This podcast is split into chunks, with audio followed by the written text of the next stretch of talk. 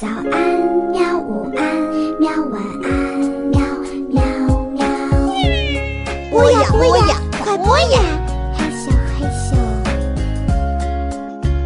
更多精彩内容，请关注博雅小学堂微信公众号。大家好，欢迎收听博雅 FM，这里是淼叔和博雅小学堂联合制作的淼叔萌萌哒。洋洋和猪猪啊，看到有人卖小鸡，毛茸茸的，特别可爱。妈妈呢，就给他们买了两只，起名叫小毛还有小黄。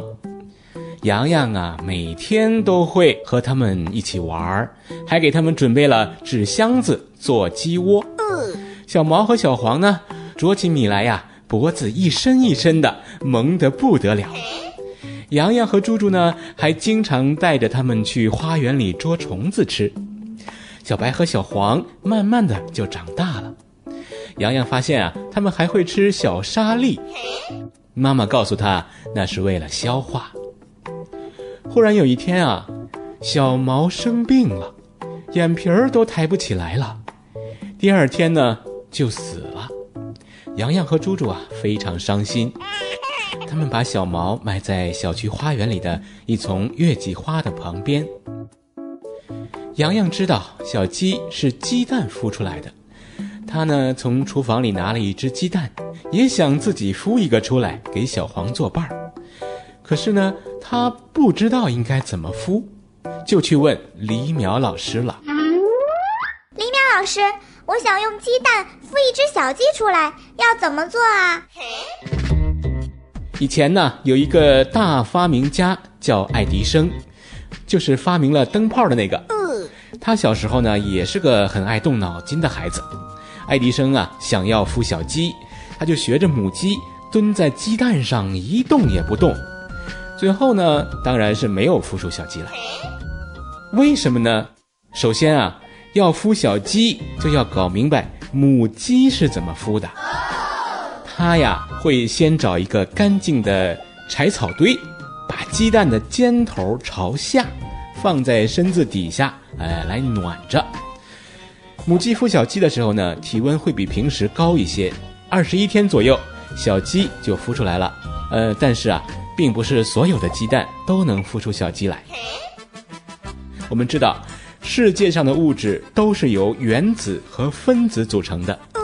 在组成动物和植物的时候啊，原子、分子先形成各种各样的细胞，大部分细胞呢都是非常小的，肉眼啊看不到，要用一种透明的、能放大的镜子才可以看到。植物和动物的细胞比上次讲过的细菌要大很多，通常呢，我们用放大四百倍的镜子来看这些细胞，就能看得很清楚了。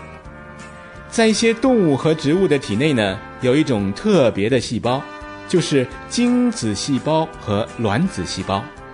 这两类细胞成熟以后啊，如果碰到一块儿，就会融合成一个大的细胞，通常叫做受精卵。受精卵在吸收营养的同时呢，不断的分裂长大，最终会长成一个新的动物或者植物呢。那母鸡下的时候，这些细胞在哪里呢？洋洋问得好，卵细胞就在鸡蛋里面。很早以前的时候呢，人们又将鸡蛋叫做鸡卵。卵细胞中的卵子就是这么来的。在鸡群里啊，母鸡体内有卵细胞，公鸡体内有精子细胞。公鸡把自己的精子细胞注入到母鸡体内，鸡蛋中的卵子细胞就可能和精子细胞联合在一起。这种细胞呢，就是受精卵。然后啊，受精卵细胞就一个变两个，两个变四个，就越变越多。我们打破鸡蛋的时候啊，会明明白白的看到两种东西，就是蛋黄和蛋清。我们在蛋黄上看到的那个白点儿，就是受精卵细胞越变越多形成的。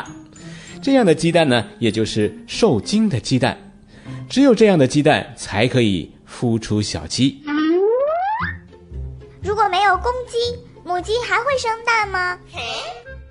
没有公鸡，母鸡也会生蛋，只是这种鸡蛋呢是没有受精的鸡蛋，里边的卵子细胞不会分裂。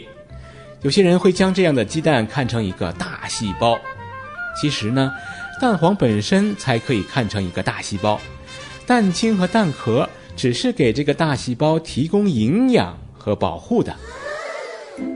太好玩了！可是林淼老师，受精的鸡蛋和没有受精的鸡蛋能分清楚吗？问的真好。我小时候学做炒鸡蛋的时候啊，就知道，打开蛋黄，如果蛋黄上的白点很大，那就是受精的鸡蛋了；如果很小或者几乎看不见，就是没有受精的鸡蛋。当然啊，如果你想孵小鸡，还是 不要打开鸡蛋啊，把鸡蛋透过光来看。如果看到里面有一个黑点儿，那就是受精鸡蛋了。哦，我知道啦。老师，小鸡是从鸡蛋里孵出来的，那小朋友是怎么生出来的呢？呃，一开始是这样的，爸爸身体内的精子细胞跑到了妈妈的肚子里，和妈妈身体内的卵子细胞结合以后，就是前面说的受精卵。受精卵在妈妈肚子里吸收营养，越长越大，最后变成一个小小的婴儿。妈妈把婴儿就会生下来了，然后爸爸妈妈就一起照顾、喂养小婴儿，婴儿就会慢慢长大。那是不是男孩子的身体内有精子细胞，女孩子身体内有卵子细胞呢？哇哦男孩子长大了才能有精子细胞，女孩子长大了才能有卵子细胞，也就是长大了有了这两种细胞才能生出小孩儿。婴儿出生的时候也带一层蛋壳吗？婴儿出生的时候是不带蛋壳的啊，带蛋壳出生的动物啊都是卵生动物，比如像小鸟啊、蛇啊、鳄鱼呀、乌龟呀、鸵鸟啊。企鹅呀，等等，只依靠受精卵里的营养就能长大到出生的动物都算卵生，像鱼呀、青蛙呀、蝴蝶呀都算。你知道小蝌蚪找妈妈的故事吧？小蝌蚪就是自己从受精卵长成蝌蚪，然后再长成青蛙的。从妈妈肚子里生出来就是一个新个体的动物，那叫胎生动物。像熊猫啊、老虎啊、大象、狮子，还有人啊，这都是胎生动物。胎生动物啊，一般在妈妈的肚子里，从受精卵开始就吸收妈妈吃进来的营养，最后长成小动物以后呢，才从妈妈的肚子里出生。人类的小胎儿在妈妈肚子里一般要待到九个多月才能出生呢。哦，我知道啦。难怪妈妈生妹妹的时候肚子圆圆的，妈妈真的好辛苦啊！小毛以前特别好玩，总喜欢跟在我屁股后边。他死了，我好难过。妈妈说他去了别的地方，可是我知道他死了。李淼老师，你能告诉我什么是死吗？小毛是因为生病才死的。他眼睛睁不开，腿站不住，一点力气也没有。他生病的时候呢，特别特别的难受。但是呢，死了以后啊，就不难受了。如果世界上没有死亡的话，会怎么样呢？地球都不够用了，对不对？所以呢，所有的生物都会出生和死亡。死亡并不可怕，所有死亡后的生物啊，会被细菌和真菌分解。成为其他生物的一部分。小毛活着的时候让你很开心，对不对？但是小毛死了，你会想念它。这说明啊，小毛对你是很重要的。死亡让人们珍惜时间，珍惜生命。老师，小毛也会成为其他生物吗？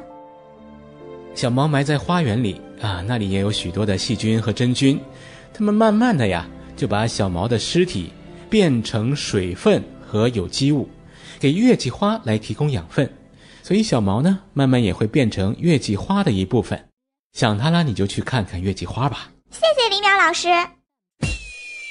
附加话题：动物体内最大的细胞就是卵细胞。目前，陆地上最大的动物细胞就是鸵鸟蛋里的蛋黄部分。小贴士：现在鸡蛋大部分来自于人工养殖的鸡场，有些鸡场啊没有公鸡，大部分菜市场上的鸡蛋啊都是没有受精的鸡蛋，这样的鸡蛋啊是孵不出小鸡来的。收听更多内容欢迎关注秒叔公众号和博雅小学堂。如果小朋友有什么问题也欢迎你来问秒叔。